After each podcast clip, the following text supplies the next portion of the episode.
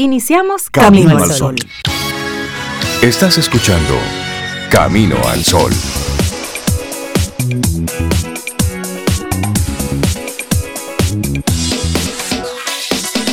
Buenos días, Cintia Ortiz, Sobeida Ramírez, a todos nuestros amigos Camino al Sol oyentes. Muy buenos días. Muy buenos días, Rey. Buenos días, Cintia, Laurita y nuestros amigos. ¿Cómo están ustedes? ¿Cómo amanecen? Muy bien, mojaditos por este lado de la ciudad, pero muy bien. Hola Sobe, Rey, Laura. Y buenos días a ti, Camino al Sol Oyente. Feliz lunes, 19 de julio ya. Pero contentos, contentos. Los lunes son buenos. Oh, estamos arrancando, estamos rompiendo la inercia, estamos estrenando, estrenando semana. y eso es bueno. Mira, los lunes comienzan dietas, los lunes se comienza el gimnasio, los lunes se comienzan los trabajos nuevos, casi siempre los lunes las clases. Es decir, hay mucha gente. Y hoy comenzamos un nuevo camino al sol. Un nuevo camino al sol. Exactamente. Eso es una decisión. Cada día es una oportunidad para arrancar, pero, pero sí. Hay mucha gente que espera específicamente el lunes para, para iniciar un algo. Así es que si hoy es uno de esos lunes en los que has decidido iniciar con algo, pues dale con todo, con ese buen ánimo, con esa buena vibra, con esa, con esa intención de que hagas precisamente esta, esta semana totalmente diferente. Y entonces lo conectamos todo esto con nuestra, nuestro tema del día, que se convierte de inmediato también en nuestra actitud. Todas las cosas buenas que hay y que puedes brindar. Es decir, ¿qué tengo yo de bueno para ofrecerle al mundo? ¿Tú te has hecho esa pregunta? Me encanta. Me encanta, Rey, porque eso nos pone a nosotros a ser un poquito más autorreflexivos, o sea, reflexionar pero sobre nosotros mismos. Y todo el mundo tiene un don. Todo el mundo tiene un algo que trajo de manera especial para ofrecerse, para ofrecerse a su vida y para ofrecer a las personas en su entorno. Pero muchas veces no nos damos cuenta. No, y a veces, Cintia, como tú dices, todos tenemos algo y muchas personas a veces nos olvidamos y no encontramos ese algo y a veces hasta juramos que no, a mí Dios, el universo, no me dio nada y no, no, no. Apoyo a Cintia, cada uno, cada una tenemos algo, algo bueno que ofrecer.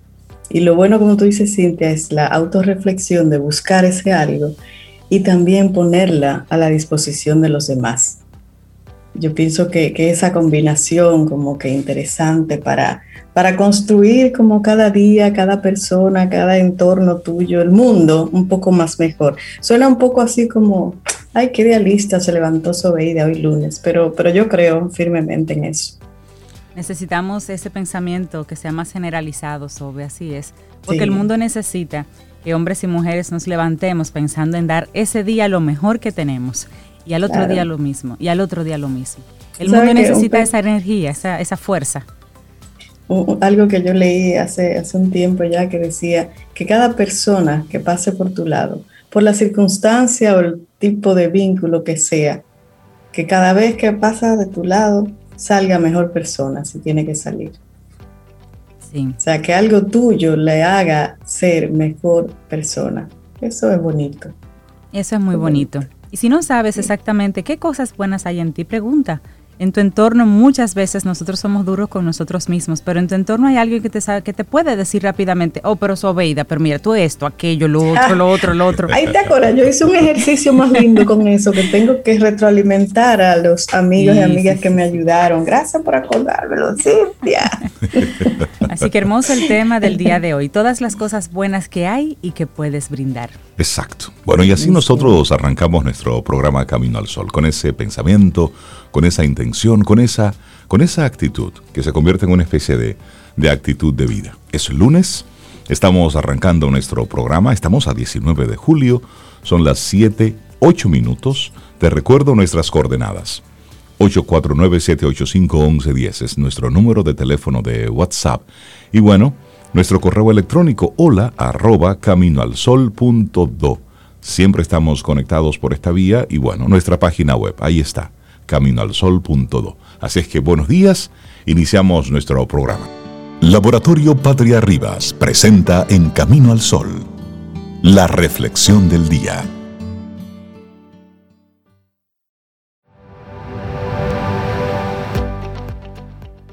Con demasiada frecuencia subestimamos el poder de una caricia, una sonrisa, una palabra amable, un oído atento, un cumplido honesto o el más mínimo acto de cuidado, todos los cuales tienen el potencial de cambiar la vida. Leo Buscaglia. Te compartimos entonces nuestra reflexión en esta mañana. Responsabilidad personal cuando eres la piedra en tu zapato. Ay, eso pasa frecuentemente. Y todos, todos conocemos esa sensación incómoda de llevar una piedra en el zapato. No es necesario que sea muy grande para causarnos dolor al caminar. Es suficiente con que esté colocada ahí mismo, en el lugar adecuado para que te moleste. Esas chiquitas molestan. Esa, esa molesta que no te imaginas. Y una pregunta, ¿qué podemos hacer con nuestras piedras psicológicas. Mm. Bueno, sin responsabilidad personal no hay avances ni logros ni conquistas. Por eso hay que hacerse esa pregunta. Esta dimensión psicológica tiene a su vez un gran impacto en el terreno social. Si cada uno nos responsabilizáramos un poco más de nuestros actos y comportamientos, quizá daríamos forma a otro tipo de realidad, una más avanzada, una más respetuosa y sobre todo humana. En una de sus conferencias, Viktor Frankl explicaba en el pueblo de Estados Unidos que el pueblo como tal debería haber dado otro nombre a la icónica Estatua de la Libertad. Según el célebre psiquiatra, debería llamarse la Estatua de la Responsabilidad. Así pensaba él, y esta sugerencia se basaba en una idea que puede aplicarse a cualquier circunstancia. La libertad es una facultad inherente al ser humano, pero solo puede ejercerse a través de la responsabilidad. Totalmente. Y ser responsable significa, al fin y al cabo, hacerse cargo de uno mismo, entendiendo que cada acto tiene consecuencias. Asimismo, como señalaba también el psicoterapeuta Albert Ellis, algo que se ve con frecuencia es que para muchos es más fácil evitar o eludir ciertas responsabilidades que afrontar su papel activo a la hora de hacer frente a las dificultades. Así, y solo como ejemplo, algo que se aprecia de manera frecuente en terapia psicológica es esa incapacidad de mucha gente para asumir la plena responsabilidad de aquello que les está pasando.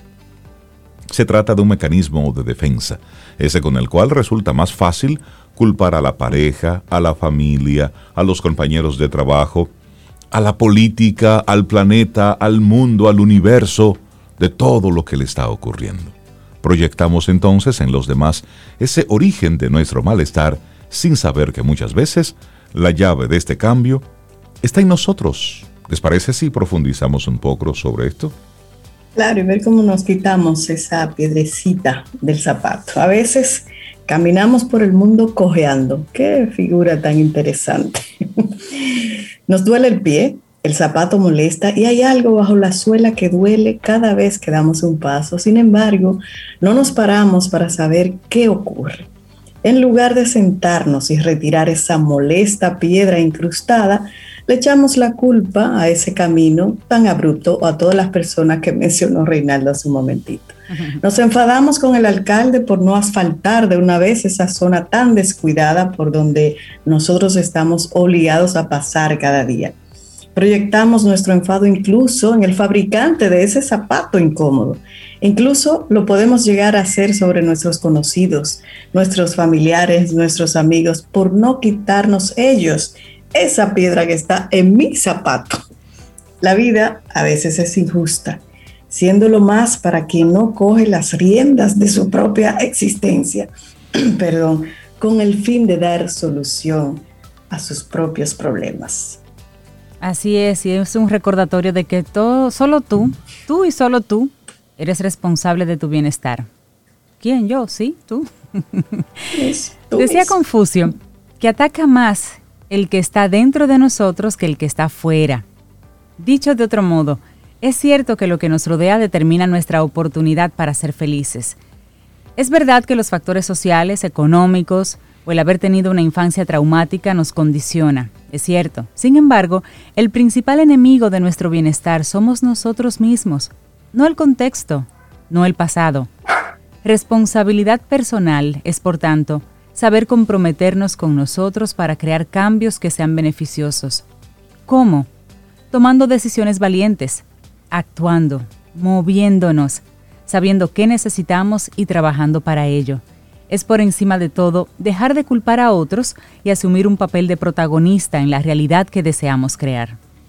Así es, y es importante además recordar un detalle. Nadie llega al mundo con una salud mental perfecta y a prueba de adversidades.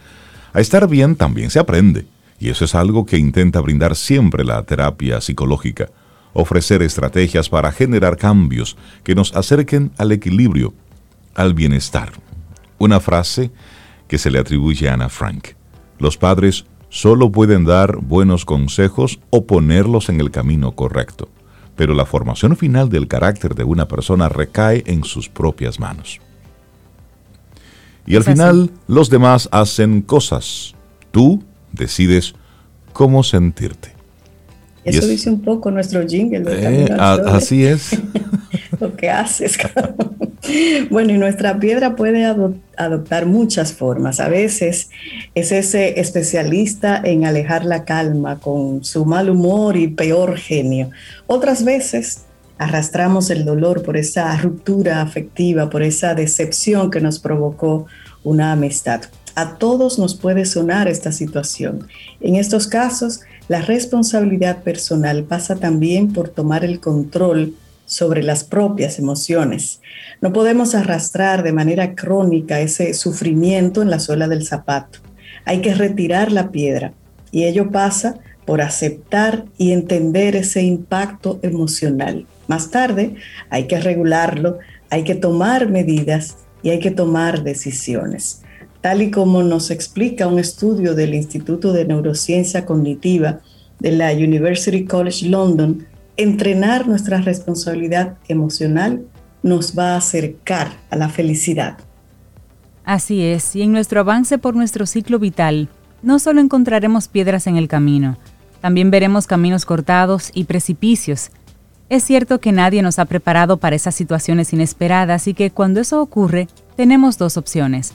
La primera y más sencilla es retroceder, rendirnos, volver por donde hemos venido.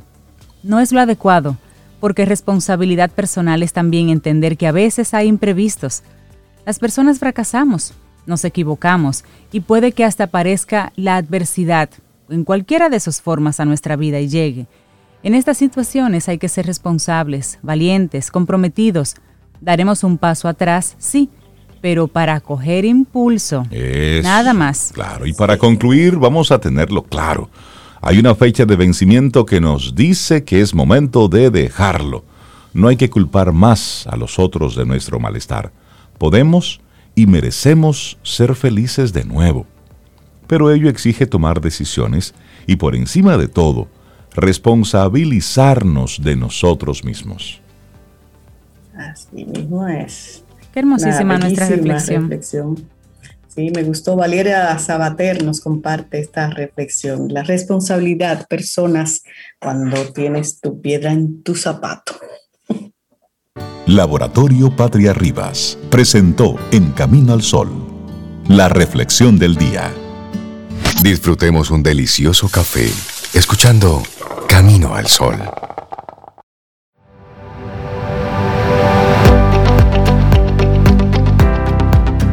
Cintia ¿Qué nos tienes para hoy? Camino al Sol. Una hermosísima frase de Roy Bennett que lo podemos poner en agenda para el día de hoy, para hacerlo en el día de hoy. ¿Qué dice? Dice así, sé el motivo por el que alguien sonríe, sé la razón por la que alguien se siente amado y cree en la bondad de las personas. Qué bello eso, ¿eh? Qué lindo. Y por supuesto, darle, darle los buenos días a todos los que conectan con nosotros en cualquier momento. Si estás conectando ahora mismo, bueno, pues buenos días. Esperamos que hayas tenido un buen, un buen fin de semana. Y asimismo, con esa, con esa buena energía, le damos los buenos días y la bienvenida a nuestro buen amigo César Cordero de Del Carnegie Dominicana. César, buenos días, ¿cómo estás? Vamos a ver, ¿se escucha bien? ahora mejor. Buenos días, César. Ah, ahora, se oyó desde lejos primero. Buenos días. vale la ola, vale la ola. Así que muy buenos días, iniciando semana y de verdad que con todo el ánimo y entusiasmo de siempre para seguir adelante. Y me encantó la, reflexión de hacernos responsables. Eso va mucho eh, en estos tiempos y va muy de la mano también con, con el tema que tenemos para hoy. Y es que vamos a hablar un poquito de esa herencia que está ligada al liderazgo. ¿Se hereda realmente el liderazgo? Bueno, los puestecitos se heredan a veces. Ah, sí. Reinaldo como que no, se puso reflexivo. No, lo que pasa es, que, hay políticos, hay políticos dominicanos que creen ah, que eso se hereda y lo han estado haciendo. Es decir, han estado heredando, pero no el liderazgo, han estado heredando los puestos. Correcto. Que, es, que es diferente. La posición es una cosa, pero el liderazgo es otra cosa. No, y ahí, ahí, ahí tiene el inconveniente además, Rey, que eso que heredan es porque nosotros votamos por una persona y luego se la asignan a otra por herencia. Entonces, ahí es peor todavía. Ah, peor. Entonces, saliéndonos de, ese ambiente meramente político, donde vemos que se hacen, como dice Sobeida, muchas cosas y a veces no sabemos cuál es peor ante cuál, vamos a, limitar y enfocar nuestro tema de hoy a lo que es nuestra vida, tanto en lo personal como en ese desarrollo de, vida empresarial, de negocios, en la familia ¿Por qué? Porque la reflexión viene en función del tiempo en el que estamos viviendo.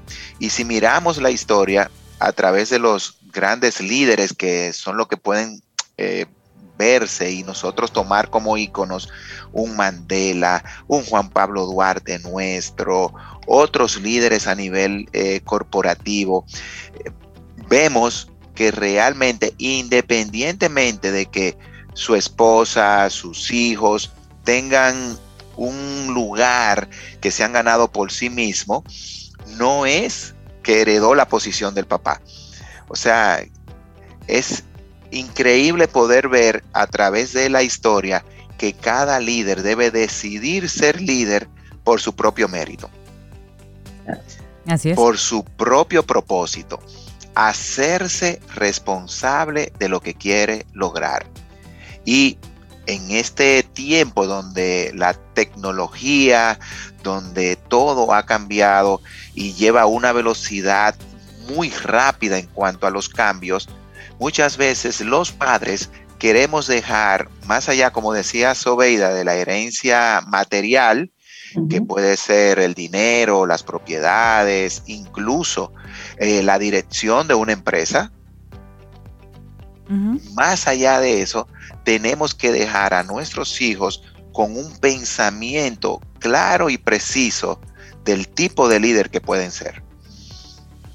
De que es su responsabilidad convertirse en los hombres y mujeres que pueden asumir un liderazgo responsable ante la sociedad, independientemente del legado, independientemente del nombre o la posición que hayan dejado los padres eh, en función de esa herencia, porque no podemos quitar, claro, si tu papá fue un gran empresario, te formó, te dio las herramientas, al momento de tú asumir ese relevo, tú vas a tener muchas cosas que son propias de esa herencia en, formación que te dejó tu papá. Ese modelado que te hizo. Exactamente. Ahora, ¿qué vamos nosotros a hacer desde nuestra perspectiva de padres primero y luego de hijos al momento de este proceso? Primero, desde la perspectiva de padres. ¿Qué podemos nosotros dejar en nuestros hijos que pueda marcar la diferencia en función de ese liderazgo que sabemos que no lo podemos endosar como un cheque, sino que dejamos a nuestros hijos preparados para que lo asuman y evitar algo que se da más veces de la que nosotros pudiéramos querer que se diera. Y es hijos que heredan posiciones, que heredan empresas y luego ¿qué hacen? Que ese legado de los padres en pocos años se ve perdido. Sí, sí. Tristes historias conocemos, sí. Más de lo que nosotros pudiéramos imaginar, y no tanto desde la perspectiva eh, financiera o material de, wow, pero mira, ellos, eh, esa familia se, se, tomó 40, 50 años en crear ese emporio de empresas y vinieron los hijos y en menos de cinco años desaparecieron. Más allá de la parte material está el tema de los valores. No siguieron esos valores que los padres habían trabajado. No voy a decir habían dejado porque entonces ahí se nota evidentemente que no hubo una transmisión, una transferencia de valores. Aunque siempre hay un margen, ¿verdad? Dentro de lo que es ese crecimiento de el hijo que tenemos, al joven en el que se convierte, al adulto que va a ser por, su, por el resto de su vida, siempre hay un margen de la decisión propia. Que lamentablemente nosotros desde afuera siempre, siempre lo vamos a criticar desde una perspectiva de fueron los padres lo que fallaron y no necesariamente se da así la ecuación. Rápido que culpamos a los padres. Diga Cintia. Y rápido que culpamos a los padres. Sí. De una vez. De una vez. Entonces, no podemos tener, incluso el principio número uno de Del Carnegie marca en, en las reglas de oro que es no critique, no condene, ni se queje. Entonces, ante cualquier situación, no queremos presentar hoy el tema desde una perspectiva de crítica, sino de... Sí, de manera constructiva. reflexión.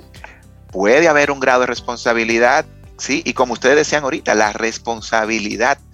Puede haber un grado de responsabilidad de ambas partes o cargada directamente a solamente una de las partes.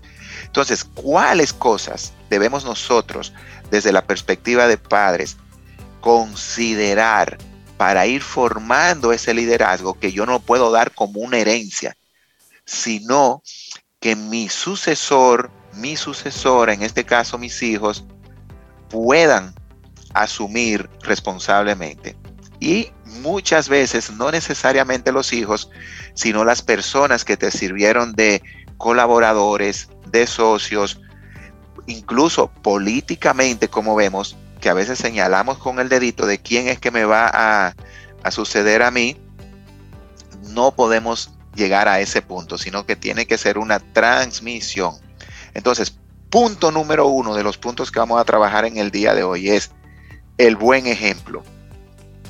Ese es el elemento clave como líder. Asegurarnos de darle importancia y proporcionar un buen ejemplo para todos. Nuestros hijos, colaboradores, equipos, socios que nos ayudaron a echar hacia adelante nuestro proyecto. Entonces, más allá de solamente ese ejemplo de la acción, es el ejemplo en la comunicación. ¿Qué quiere decir esto?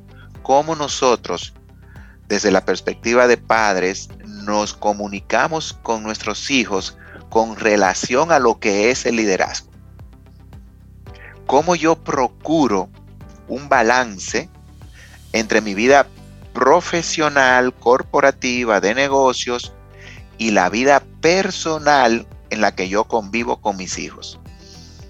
Entonces, ese ejemplo nos lleva a una palabra que es un valor universal, integridad. Yo tengo que ser íntegro tanto en mi vida profesional como en mi vida personal. Si mis hijos ven que parte de mi éxito se logró a base de, voy a poner una palabra muy simple, malas jugadas. No hay consejo que valga. No hay consejo. Y eso es lo que él va a aprender. Por supuesto. Exactamente. Entonces, tenemos que enseñarles a rendir cuenta a través de un liderazgo íntegro. Que nuestro comportamiento en la empresa, en nuestros negocios, en nuestro desarrollo de ser emprendedores y querer lograr ese éxito, se base en un ejemplo de comunicación integral a nuestros hijos. Pero cuando digo nuestros hijos, automáticamente si es íntegro, eso va a permear todos los ambientes y muchas veces vamos a estar influyendo incluso en personas que están a nuestro alrededor simplemente que observándonos. Personas que quieren emprender por su cuenta. Personas que trabajaron en nuestra empresa, aprendieron de nosotros y formaron que su propio camino. Tienda aparte. Entonces, e, ese, ese ejemplo muchas veces lo queremos imponer. Usted tiene que seguir mi ejemplo. Hmm, cuidadito. Cuidado con eso. Porque hay que ver cuál es ese ejemplo integralmente hablando. Luego que podemos procesar esto y nosotros decir, ok, estoy siendo íntegro, estoy trabajando no solamente a lo interno, sino en todos mis ambientes, tengo que motivar a mis hijos a que puedan formar equipos, que sepan trabajar juntos. Y esto se da desde la perspectiva del hogar hasta el trabajo en sí. ¿Cómo lo motivamos a que puedan trabajar en actividades de equipo?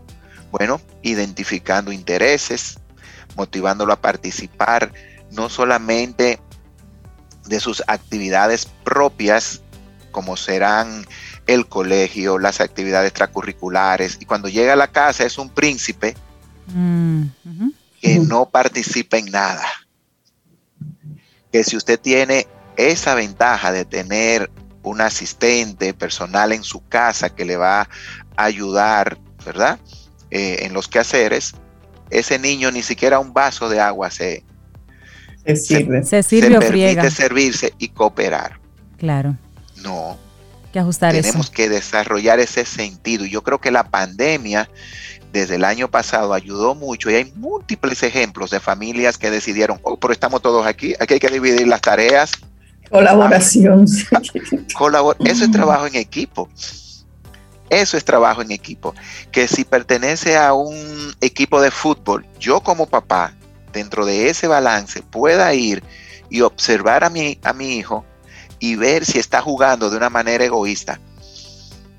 Si está esperando a que todo suceda alrededor de él, o que todos los demás, como él es hijo de, tienen que servirle la pelota, prepararle la jugada y él no ganarse el de... Sí, porque se, da rey. Sí, sí, sí, totalmente. Y junto con eso, y, junto con eso, César, de, de servirle siempre, está en aquel que solamente está en una posición, si es el que está dirigiendo, si es el que está encabezando, si es el jefecito, si es la jefecita. Y los, y los papás lo vemos, ay, pero mi hijo lo único que le gusta es mandar, donde quiera que él está, siempre está. Ese es un líder nato. Y lo decimos con mucho orgullo. Y habrá que ver la forma en que el, en que el mm. muchacho manda. Exactamente. Entonces, cuidado con este punto. ¿Por qué? Porque ayudarlos a que sean parte del equipo es que sean el equipo. No que se sirvan del equipo, sino que apoyen el equipo, que lleguen a un punto incluso de sacrificar lo que les toque, pero partiendo desde la casa. O sea, en mi casa mis hijos tienen que ayudar y apoyar. Eso no es que sí o sí. No, no, es que lo tienen que hacer. Entonces, ese es el segundo elemento, cómo yo involucro. Y hay ejemplos de muchos empresarios locales que cuando cuentan su historia dicen, no, porque mi papá me ponía a trabajar desde el almacén como uno más, a cargar cajas. Y ahí no habían privilegios. Y ahí vemos entonces la diferencia entre esos líderes que saben traspasar los valores y principios del liderazgo no que entregan el liderazgo como una herencia. Y ese es el punto número dos. Número dos, ayudar a nuestros hijos a que sepan participar del equipo, aprendiendo y aportando lecciones al equipo. Tres, enfatizar la perseverancia, la constancia. Nada se logra porque simplemente dije yo quiero. Exacto. Hay que trabajar, hay que darle, hay que ponerse en ello. Hay que trabajar y debemos de darle un espacio, un margen de error, un margen de que ellos puedan trabajar ese ensayo-error y que al equivocarse aprendan a seguir adelante con perseverancia, con constancia.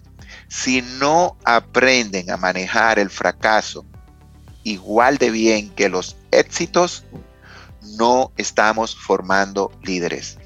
Cuando nuestros hijos se equivocan, cometen un error, el equipo pierde porque no hicieron la jugada, él siente que no logró lo que quería y cometió un error, entonces cuando pueden vivir esa parte del error, los estamos preparando para que puedan lograr superar los retos que le va a presentar la vida cuando nosotros no estemos. Y en esa misma línea, César, hay padres que dicen, no, porque yo tengo, vamos de nuevo con ese padre, esa madre empresario, que siempre ha estado en una posición de, liderar un equipo y entiende que su hijo también o su hija debe también eh, heredar, entre comillas, con negrita y subrayada, esa actitud y esa intención y ese deseo. Y volviendo al tema, que es ser líder no se hereda, se decide serlo. Y esto independientemente de que tú seas el líder de tu vida, que nosotros siempre desde Camino al Sol, esa es la apuesta a la que invitamos. Pero no necesariamente tú tengas como interés estar en una posición donde tengas que estar manejando recursos humanos, donde tengas que tener personas por debajo. De repente, tú lo que eres un artista, tú lo que quieres estar tú con tu arte, punto. O quieres ser dentro de un equipo, y está muy bien, ser parte del equipo. Es decir, no tener esa esa responsabilidad de estar manejando el equipo, sino que tú quieres, eres muy buen técnico y lo que a ti te interesa es estar tú con tu máquina y listo y hacer un trabajo. Y eso, como, y eso como padres también debemos entenderlo, porque no todo el mundo está para ser Picasso ni Beethoven. Está el que construye el piano, el que lo carga, el que lo pinta. Es decir, hay toda una, una serie de funciones que hay que realizar en la vida. Exactamente, Reinaldo. Y tú pusiste, como dicen, serviste la mesa para el punto número cuatro. Y es que debemos de perfeccionar en nuestros hijos las habilidades de toma de decisiones. No podemos ponerle una camisa de fuerza de que aquí o aquí usted va a ser el que va a dirigir esta empresa. No. Si él no tiene los intereses, y yo lo voy a decir por mí, o sea, mis hijos no van a heredar lo que yo estoy haciendo y tienen que seguir el legado y usted tiene que seguir dando las charlas, conferencias que su papá da. no. si nace de ellos hacerlo, excelente. Pero como me dice eh, Joshua, ah, no, es el fútbol y una carrera universitaria. Pues el fútbol y una carrera universitaria. Y el Alan, no, me veo viajando por el mundo en negocios internacionales. Pues váyase por el mundo. Ahora, donde vayan, van a ser los líderes que ellos decidieron ser. Exacto. ¿Por qué? Porque nosotros lo que tenemos que darle, Reinaldo, y como tú bien lo marcas, es ese espacio para las decisiones. Y eso se enseña desde pequeño. Y, según van creciendo, por ejemplo, em, eh, yo sé que a veces ellos me dicen, ¿y por qué tú me pones de ejemplo? Bueno, porque ustedes son mis hijos, yo no tengo otros. ¿A quién voy a poner de ejemplo? A mis hijos. E, el otro día me llama Joshua desde su eh, campamento de fútbol. Papá, porque se quedaron de corrido y, mira que estamos haciendo que sí, ok, yo quiero eh, para que me pase tu número de tarjeta para eh, la comida. Y le digo yo, ah, muy bien, ¿y qué van a comprar? No, yo me antojé de tal y tal cosa. Ok, ¿y se te dio una mesada? Sí, ¿de cuánto? De tanto. Ok, pues entonces decida lo que usted quiere comer con eso. Con su mesada. ¿Qué edad tiene Joshua? 16. 16. Ah, entonces, eh, entonces, ¿qué hizo él? Él fue muy hábil, él dijo, déjame ver si me dan gano. Claro. la Tal papá se le olvidó la peor diligencia es la que no se hace. ¿verdad? Entonces yo tengo que enseñarlo Sí. a que hay un límite y que las decisiones se toman dentro de esos límites. Ya usted tiene un presupuesto, para usar una palabra de negocios. Usted tiene opciones, pues entonces elija dentro de su presupuesto esas opciones. Yo no voy a decidir por ti. Ahora, yo te di un marco de referencia. Entonces tenemos que quitarnos eso de que nuestros hijos, muy bien, Reinaldo, como tú lo pusiste gráfico, tienen que ser exactamente esa proyección nuestra, porque en los corderos todos, todos hemos sido abogados. Ujú. Tú puedes estudiar lo que tú quieras, tú ves, pero nosotros siempre hemos sido abogados y buenos abogados. Por cierto. Ahí hay una con, ahí hay Y una tienes con- ahí toda una oficina de abogados que heredas para ti, ¿sabes? Exa- Exacto. Entonces, no, demos a nuestros hijos la oportunidad. Ahora, tenemos que sí dar ese marco para que ellos puedan tomar qué? Sus decisiones. Y con eso nos vamos al último punto por el día de hoy y es motivarlos a trabajar por lo que quieren. Sí. El liderazgo se gana. ¿Y cómo se gana? Con trabajo, con servicio, con dedicación, poniendo empeño en lo que estás haciendo desde una perspectiva comunitaria, que lo que en base a lo que tú ganas, ganan los demás. No desde esa perspectiva de trabajo para mí, para mí, para mí, para mí. Y ahí viene el otro detalle. No importa de lo que tus hijos tú les enseñes a trabajar, enséñalos a dar. Si le pusiste ahora en verano un puesto de limonada, le permitiste que fueran a la empresa y le diste un incentivo para que pudieran ir entendiendo lo que es el nivel de, de tener ingresos, dile, ok, mira, fueron mil pesos. De esos mil pesos, ¿con cuánto tú vas a contribuir para ayudar a otros?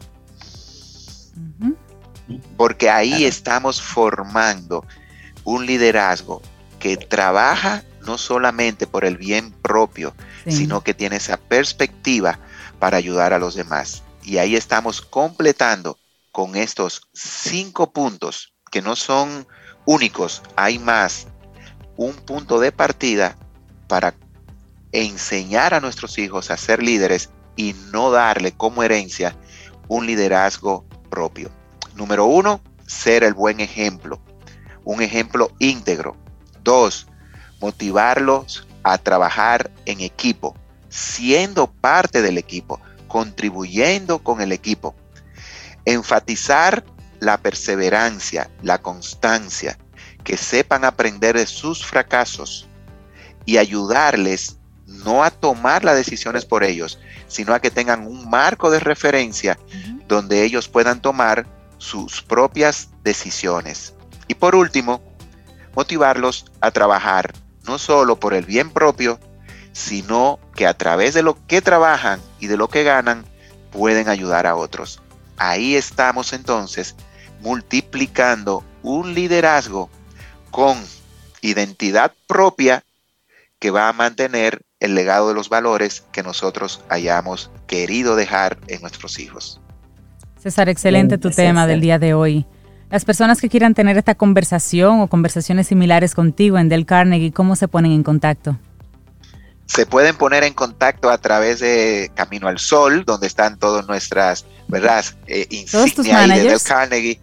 Exactamente. y también a través de las redes Instagram, LinkedIn, eh, Facebook, asimismo, Del Carnegie Dominicana. Y directo por la oficina, donde siempre estamos dispuestos a compartir estos consejos de manera directa, incluso a través de los programas de liderazgo, liderazgo para jóvenes, seguir el desarrollo profesional. 809-732-4804. 809-732-4804. Así que seamos líderes responsables, Eso. enseñando a nuestros hijos y a los demás a ser líderes. Muy bien. Muy bueno el tema, César. De verdad que sí. Pone a los, a los padres a pensar en una frecuencia diferente. Que tengas un excelente día y una muy buena semana, César. Así es, y abrigaditos por si este Bueno. clima sigue. Bueno, tenemos lluvia, lluvia, lluvia. Un abrazo. Escuchas Camino al Sol.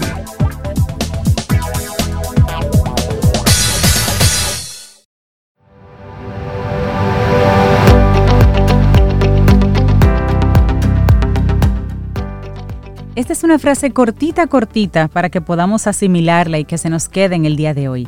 Es de James Hamilton y dice, la bondad es amor en acción. Potente eso. Cortita, pero, pero buena, buena. Sobe Cintia, una pregunta. ¿Por qué me fallo a mí mismo? Mi mismo, mi mismo, mi mismo. Mi Ay, mismo, mira, ¿qué pasa una a mí mismo? importante. ¿Y quién? Porque uno hace eso. Sí, ahí. ¿cómo es? Bueno, yo no sé ustedes, pero, yo hago eso a veces. Yo hago eso a veces. Yo traslado he la hecho, pregunta, yo no estoy lista para responder eso. yo le voy a dejar eso. ¿A quién le dejamos esto? Ah, bueno, a Yanni Santaella, psicóloga clínica, coach, mentora, que puede ayudarnos con este tema.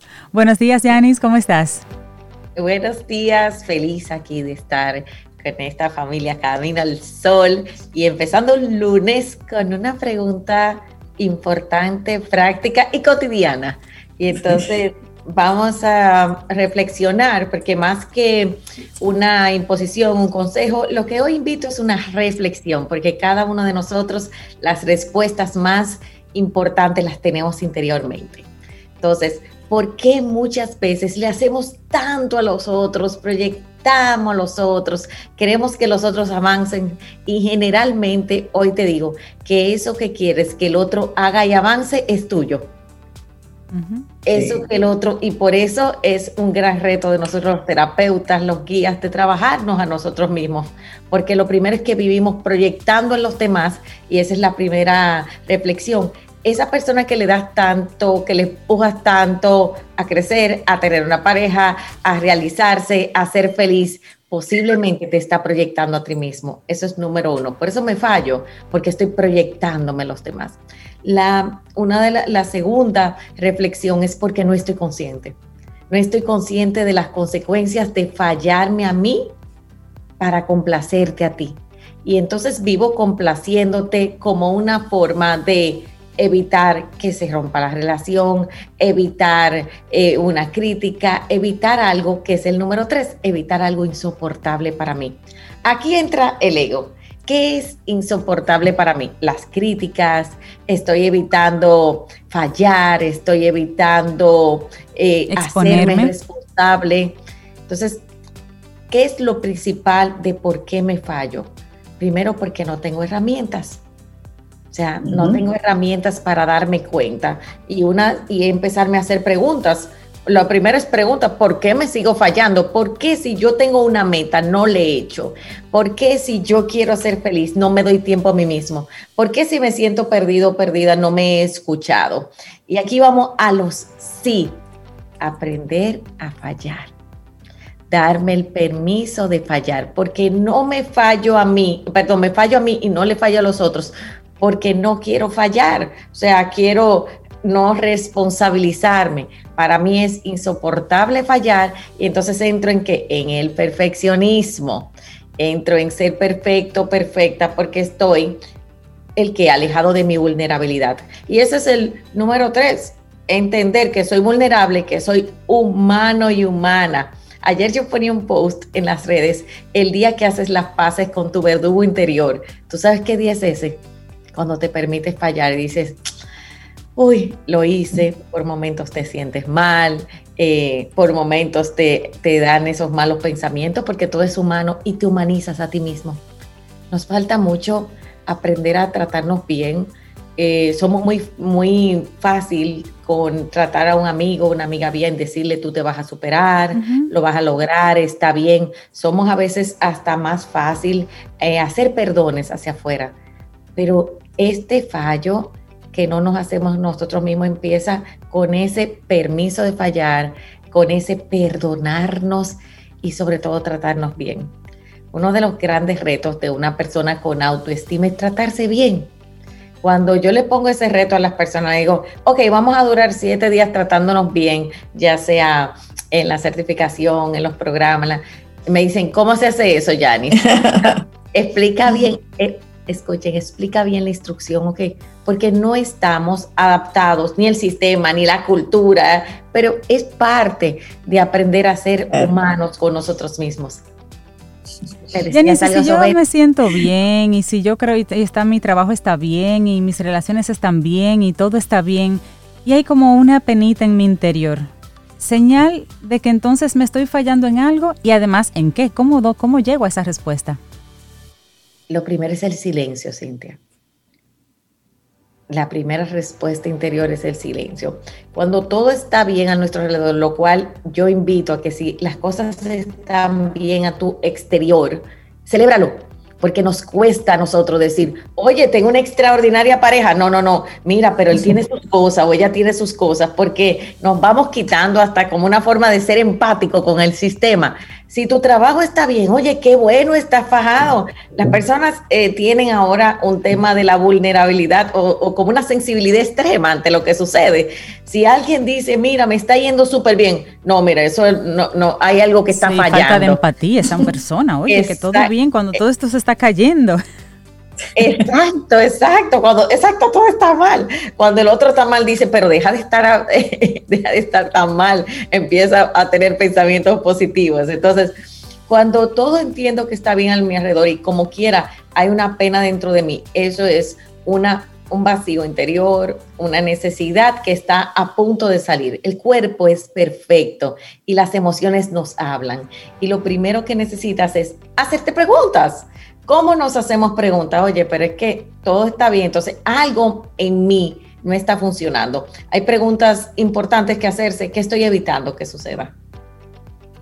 Porque un ser humano evitando está el que tapando, está demostrando y está haciendo un esfuerzo emocional por algo que siente. A veces son duelos, a veces es una falta de propósito y muchas veces también es un cambio. Nos cuesta mucho cambiar ¿Sabía, eh, Cintia y Sobedia, ustedes sabían que para cambiar necesitamos una parte de nosotros sentirnos perdidos y sentir la crisis?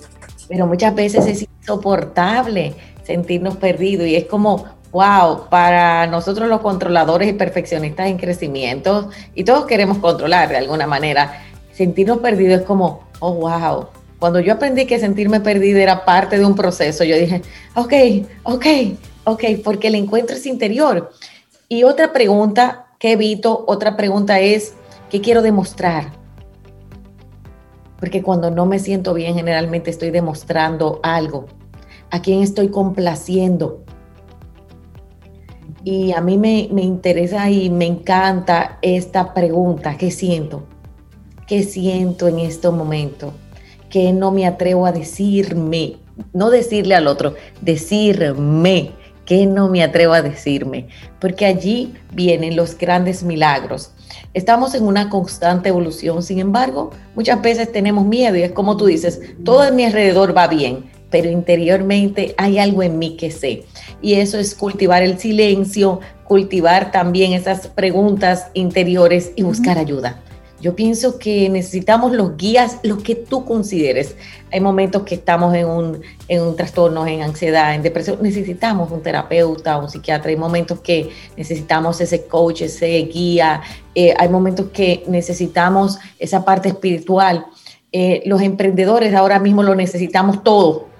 O sea, necesitamos un equipo de mentores, un equipo de ayuda y cuando un ser humano se decide ser guiado, primero ser guiado por Dios.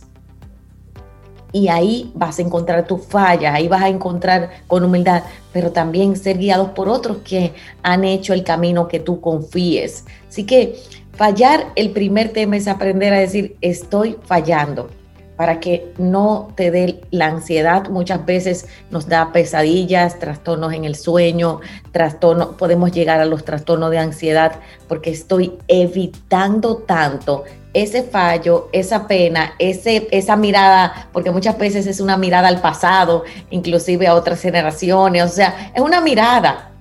Y ahí nos humanizamos. Yo pienso que lo más importante es humanizarte y darte el permiso del tiempo donde estás y cómo estás. Hay momentos extraordinarios Señores, pero hay momentos que tampoco son tan que requieren lo mejor de nosotros ahí, exactamente, porque ahí es donde se ve de qué estamos hechos. Y por último, Cintia, en esa pregunta tan interesante, ¿qué espero? Las expectativas, nivel de expectativa, nivel de sufrimiento. Entonces, mientras más expectativas yo tengo de ser perfecto, de no fallar, del tiempo. Sabes que, por ejemplo, cuando tenemos muchas metas y queremos que sea en tal tiempo y no nos salen, entonces tenemos como una agenda perfecta y nos castigamos porque esa agenda perfecta no funcionó. Nos hacemos daño. Y ahí es que todo este proceso del fallo, que no es más que un regalo, fallar es un regalo de aprendizaje y de humanizarnos muchas veces, Yanis, no es que el sueño o el proyecto no está funcionando, es que no está funcionando en el tiempo que tú quieres. Y las cosas tienen un tiempo que no necesariamente son el tiempo que tú quieres. Y muchas personas lamentablemente tienen una, un sueño en la cabeza. Y justamente cuando están a punto de alcanzarlo, así digamos cósmicamente, sin saberlo, es cuando se, se dan por vencidas ya cuando están ahí tan cerquita, tan cerquita. ¿Por qué? Porque ya había pasado su tiempo, el tiempo que se habían puesto para esa meta, pero la vida tiene otro, otro ritmo y otro tempo y a veces no queremos esperarlo. Así es, el sabotaje ocurre cuando va a suceder el sueño. Oye. Oye, si, si, pudiéramos entender que me estoy saboteando y decir, ok, y aprendo a decir, mira, y a decir, ok, ¿Cuál es tu mayor sabotaje? Hay gente que es posponer, hay otros que se vivir en el pasado, hay otros que salen huyendo, hay otros que empiezan a discutir, hay otros que lo dejan a mitad. O sea, cuando empiezas a reconocer, ah, mira, ese es un sabotaje, significa que va a suceder. Porque lo que le tengo miedo es a que suceda. Y si sucede, puedo fallar. Si sucede, puede pasar que lo pierda. Si sucede, entonces a eso es que le tengo el gran miedo de lograrlo, a romper las lealtades que tengo de todo lo que he pensado y me he creído de mí. Por eso es tan importante, como tú dices, ese momento de tú tener las herramientas, de tener un apoyo, de decir, no, pero sigue adelante, porque a veces no lo estás viendo. Señores, no somos conscientes de que nos estamos haciendo daño. Muchas veces no somos conscientes de que le estamos haciendo daño al otro hasta que wow, nos sentamos, pensamos, racionalizamos la situación, que es parte también de lo que es la inteligencia emocional, conectar con, wow, yo quiero ese sueño. Y sabías que uno de los grandes temas de una persona que no cumple sus sueños es una herida del alma, es una amargura interior que entonces nos sigue y nos sigue y no nos deja ser feliz. Hay personas que Personas que se enamoran del proceso de perseguir el sueño, no del sueño en sí mismo. Claro. Janice, ¿y si estoy en el túnel, estoy viendo la luz? Creo que es la luz. Sí, definitivamente es la luz. Pero, oh sorpresa, no, no es la luz. Es el tren que viene de frente. Te toca choque. Entonces, a veces, wow, qué interesante, Reinaldo, gracias. A veces, porque el sueño era muy grande, cuando el sueño es muy grande, las pruebas son muy grandes. Y necesitamos entender que el emprendedor llora. El viernes recibí una llamada, el emprendedor, el, caminante en la vida, de un emprendedor y me decía, Yanis, pero es que todo iba bien. Y yo le decía, sigue llorando.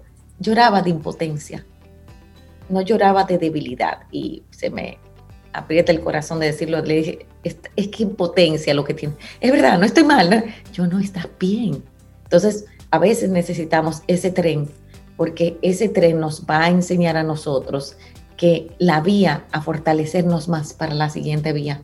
A veces el tren es una separación amorosa, a veces el tren es una persona a nuestro lado enferma, a veces porque no podemos ver los trenes, los trenes son cosas de Dios. O sea, a veces también los seres humanos nos creemos omnipotentes y entendemos, no, todo lo puedo, todo, sí, sí, sí, sí, pero espérate, aguanta.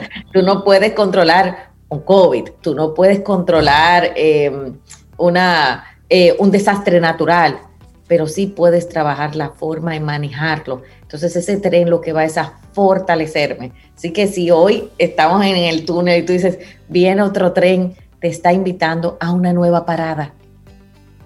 Sabes, a veces las paradas son importantes y cuánto le oímos a esa parada, a ese silencio, a ese, a ese tren interior que me está diciendo, ok, no me siento bien, duro un fin de semana sin hacer nada.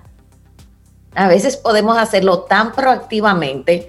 Escúchate 30 minutos, medita. Señores, cualquier fórmula, a mí no me gusta darle fórmula específica porque a cada quien le, le funciona algo, sino detente no que dejes de trabajar, no, detente emocionalmente, porque ya el tren te detuvo. Sin embargo, ahí vienen dos términos importantes. La resiliencia. Hay gente que se para del tren, Reinaldo, y dice, llegué. Así Sin es. embargo, hay personas que se quedan peleando con el tren. Si hoy tú estás peleando con el tren y en el fue, yo fui, yo fue, lo que fue el año pasado, antes de la pandemia, quiero volver a... Nos quedamos perdidos en el pasado. Así que ese tren es un regalo. Buenísimo. Hoy hablamos con Janice Santaella, psicóloga clínica, coach, mentora de proyecto de vida, sobre ¿por qué me fallo a mí mismo? Una buena pregunta para arrancar un lunes. Janice, la gente que quiera seguir conversando contigo, ¿cómo conecta? En janis.santaella y mañana tengo un taller online gratis, cómo lograr lo que quiero ahora. Porque lo primero que necesitamos es hacer las paces con la palabra ahora, con la palabra logro. Va a ser a través de nuestro, eh, nuestro sistema. Lo único que tienes que hacer es escribirnos por DM si quieres el link y luego va a quedar en YouTube para ustedes. Así que estoy súper contenta. También ya cerramos nuestra certificación de coach online de autoestima internacional con la avalado por la Florida Global University de Estados Unidos y ahora viene nuestro programa Lógralo en 90 días donde en 90 días esta señora que está aquí, más un grupo de solo 30 personas, nos empujamos a lograr algo extraordinario. Creo que cuando logras algo en contra de tu propia corriente, porque no es la corriente del mundo, y puedes apostar a ti, se hacen esquemas maravillosos. Así que gracias por eso. Buenísimo. Y es un buen, una buena semana para tratarnos bien y aprender a fallarles a otros y a no fallarnos a nosotros mismos. Así es. Yanis, que tengas un excelente día. Muchísimas gracias. Hacemos una breve pausa. Retornamos en breve. Esto es Camino al Sol. Escuchas Camino al Sol. Contigo hoy. Contigo siempre. Camino al Sol.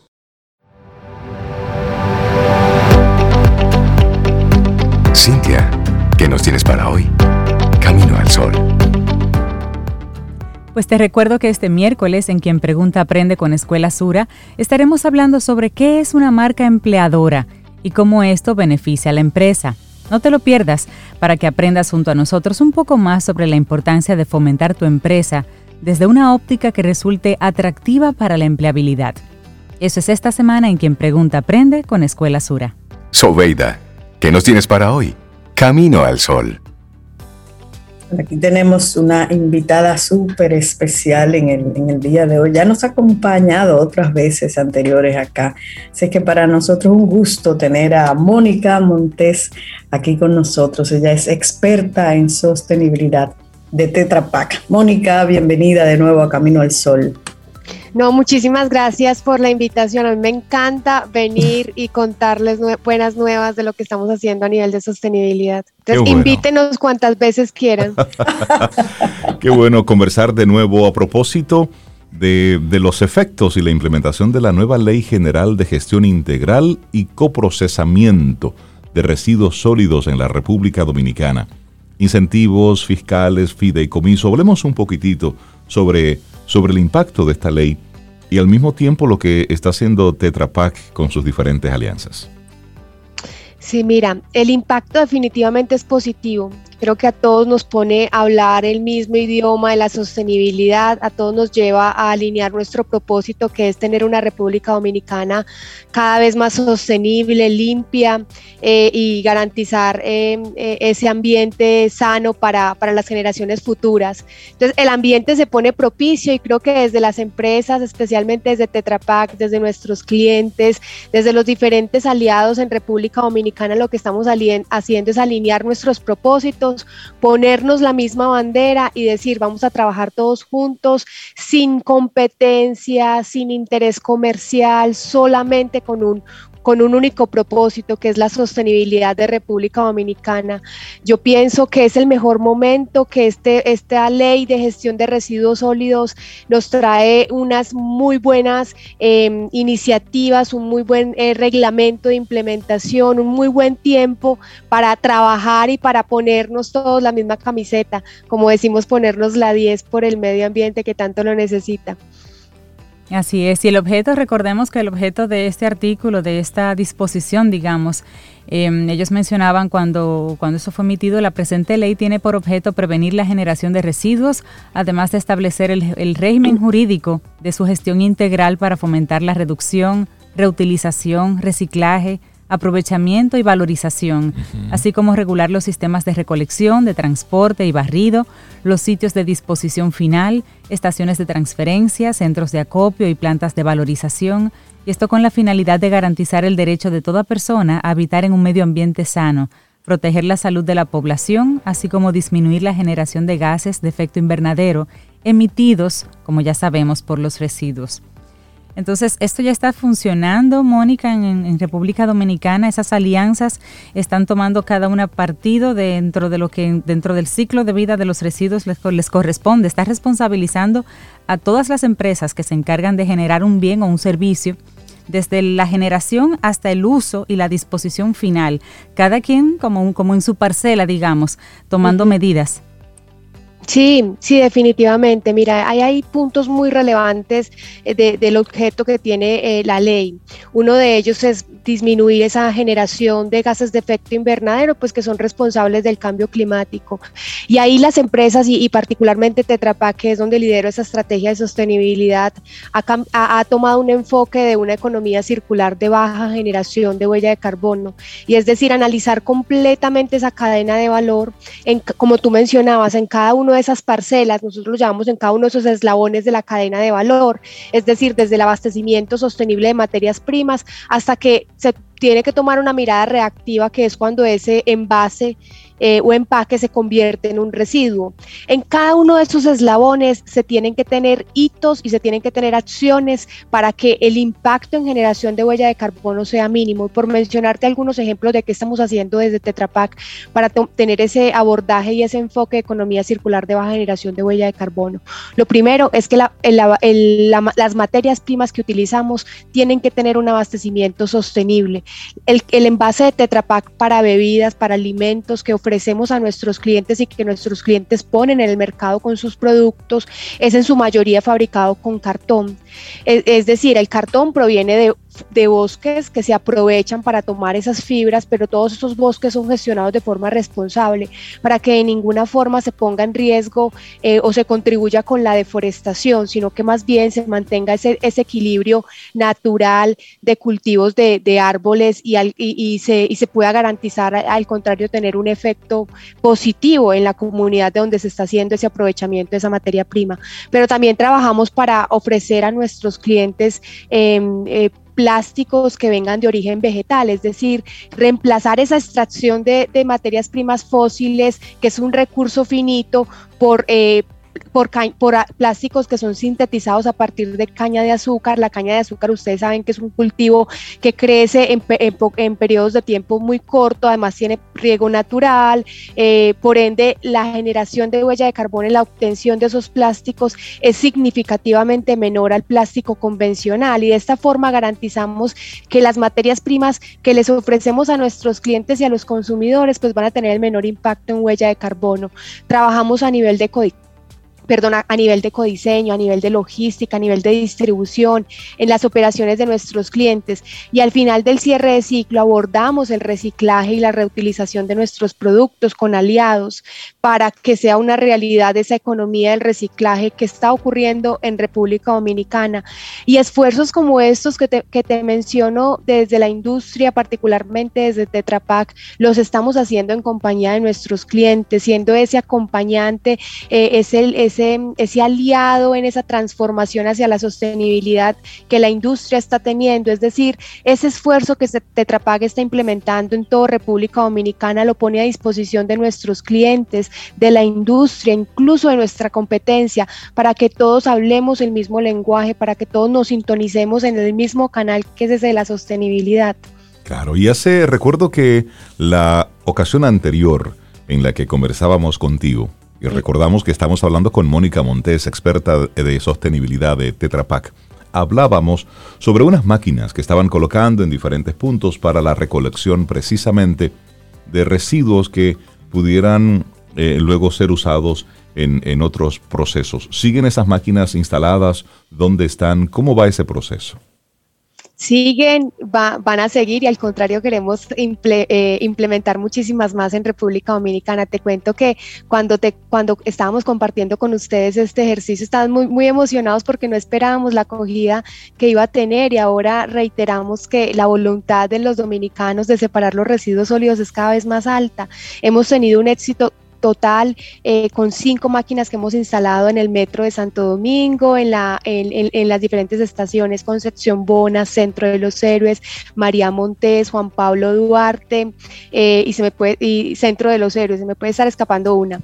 Y adicional, con el éxito que tuvimos, hemos estado haciendo algunas mejoras, hemos estado implementando eh, campañas puntuales para que cada vez los usuarios sepan muchísimo más. Ahorita cualquier usuario que se mueve en los vagones del metro podrá ver videos que le enseñan a cómo reciclar, es decir, cada vez tenemos más comprometidas a las instituciones. Ahorita hemos instalado otra máquina en el aeropuerto Las Américas, estamos buscando otras plazas para instalar, vamos a expandirnos al, al aeropuerto La Isabela, a Puerto Plata. Estamos también ya con un proyecto de implementar una de estas infraestructuras eh, en Punta Cana. Es decir, estamos ampliando esta red de, experiencias positivas para los usuarios, aumentando esa disponibilidad para que estos usuarios que cada vez son más conscientes de la separación de los residuos sólidos y que saben que un envase de Tetra Pak se puede reciclar, pero no solamente envases de Tetra Pak, también botellas PET, también latas de aluminio, aprovechen y tengan a su disposición este tipo de infraestructura.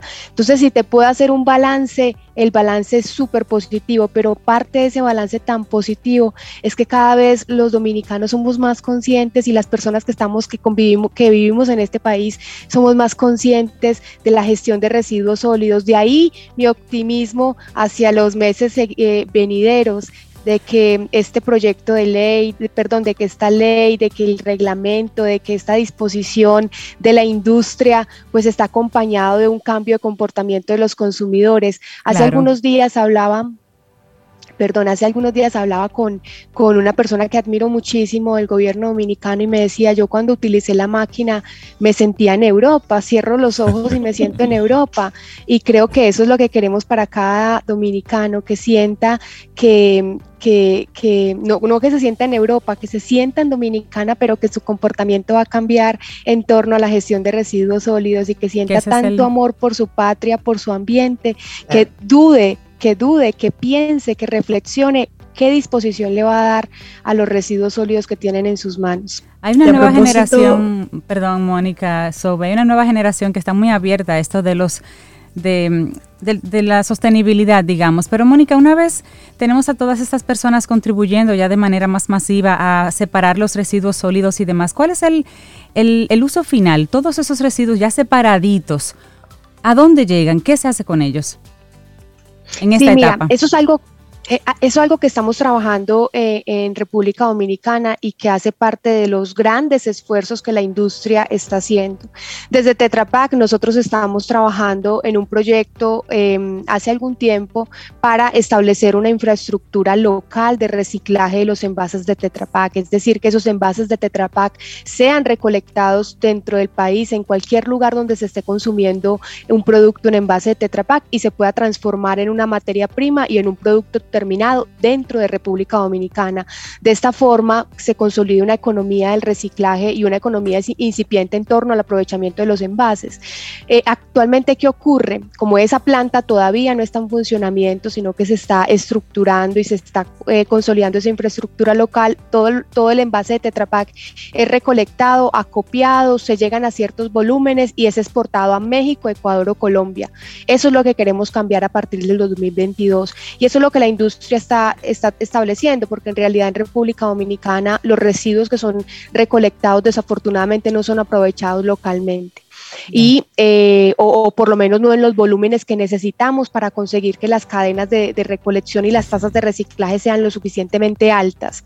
Eh, y eso también está trabajando la industria del plástico, están trabajando otro tipo de industrias para que al final en los siguientes años se pueda tener una, una, una infraestructura local. En términos generales, todo lo que se recolecta tiene que ser exportado a países que tengan la capacidad de transformar esas materias primas. Pero en el caso de los envases de Tetra Pak, cuando ese envase de Tetra Pak es transformado en México, el polialuminio, que es un subproducto, retorna al país para que sea materia prima para sillas, zapacones, contenedores, entre otros grandes cantidades de productos.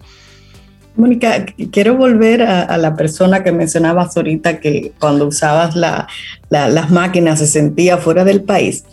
¿Cuál es el, ¿Cómo funcionan esas máquinas? Imagínate que estoy en mi casa y quiero usar esa máquina que yo nunca he usado. ¿Cuál es el proceso desde mi casa para yo eh, hacer uso de ellas? Sí, mira, cuando tú estés en tu casa y te termines tu leche, tu jugo eh, y los otros productos, recuerden que estas máquinas no solamente reciben envases de Tetra Pak, sino que reciben botellas PET y latas de aluminio. Entonces, muy sencillo, tú las vas a dejar limpias y secas, esa es la característica fundamental, limpias y secas. Y en el caso de los envases de Tetra Pak, los puedes aplastar para que ocupen el menor espacio en la bolsita que tú vas a llevar o en la funda reutilizable con la cual vas a llevar tus residuos a la estación de, del metro. Cuando cuando llegues a esas estaciones del metro, lo que vas a hacer es que vas a encontrarte una máquina eh, y le vas a dar a la pantalla iniciar y de esta forma tú en cada hay, hay cuatro, eh, cuatro perdón, tres orificios, un orificio en la máquina de envases de Tetra Pak, un orificio de latas de aluminio y un orificio de botellas mm. PET. Una vez tú le hayas, hayas, dado iniciar, lo único que tienes que hacer es empezar a meter en cada uno de estos orificios el tipo de residuo que tú tengas en tu funda.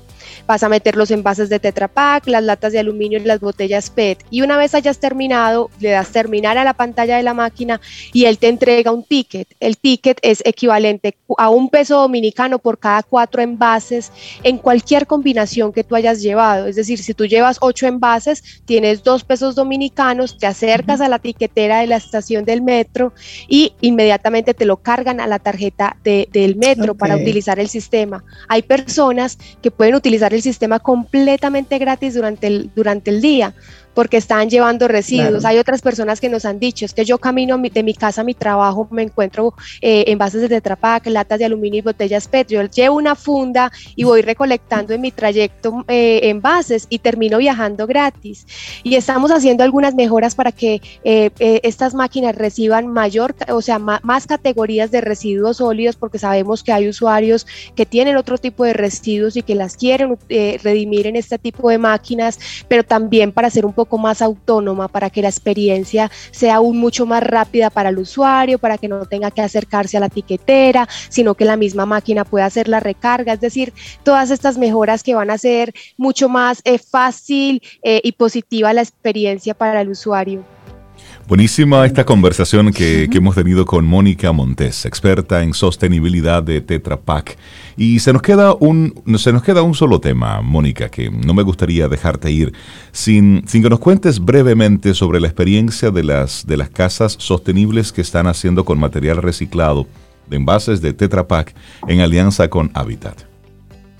Sí, eso también nos emociona muchísimo. Eh, recuerden que les mencionaba que parte del polialuminio, el envase es 75% cartón, un poco más, un poco menos, dependiendo de la referencia, y el restante 25 es polietileno de baja densidad y aluminio. Y con eso traemos un producto, un subproducto que se llama polialuminio al mercado. Y Capo Bianco, uno de nuestros aliados eh, eh, en el reciclaje de los envases de Tetra Pak, con este material hace hace láminas, hace techos, hace paredes, hace pisos y eh, vamos a fabricar casas con polialuminio recuperado de los envases de Tetra Pak que le vamos a entregar completamente gratis de una forma de mejorar las condiciones habitacionales y sociales a recicladores de oficio, recicladores de oficio en República Dominicana. Eh, eh, inicialmente vamos a impactar a tres familias, tres familias ubicadas en San Juan y en Asua, eh, pero son familias pues que actualmente viven en condiciones de muchísima vulnerabilidad, eh, con casas fabricadas con plástico, con maderas ya en estado de, de, de alta degradación y sobre todo en, en sitios de, de, muchísimo riesgo.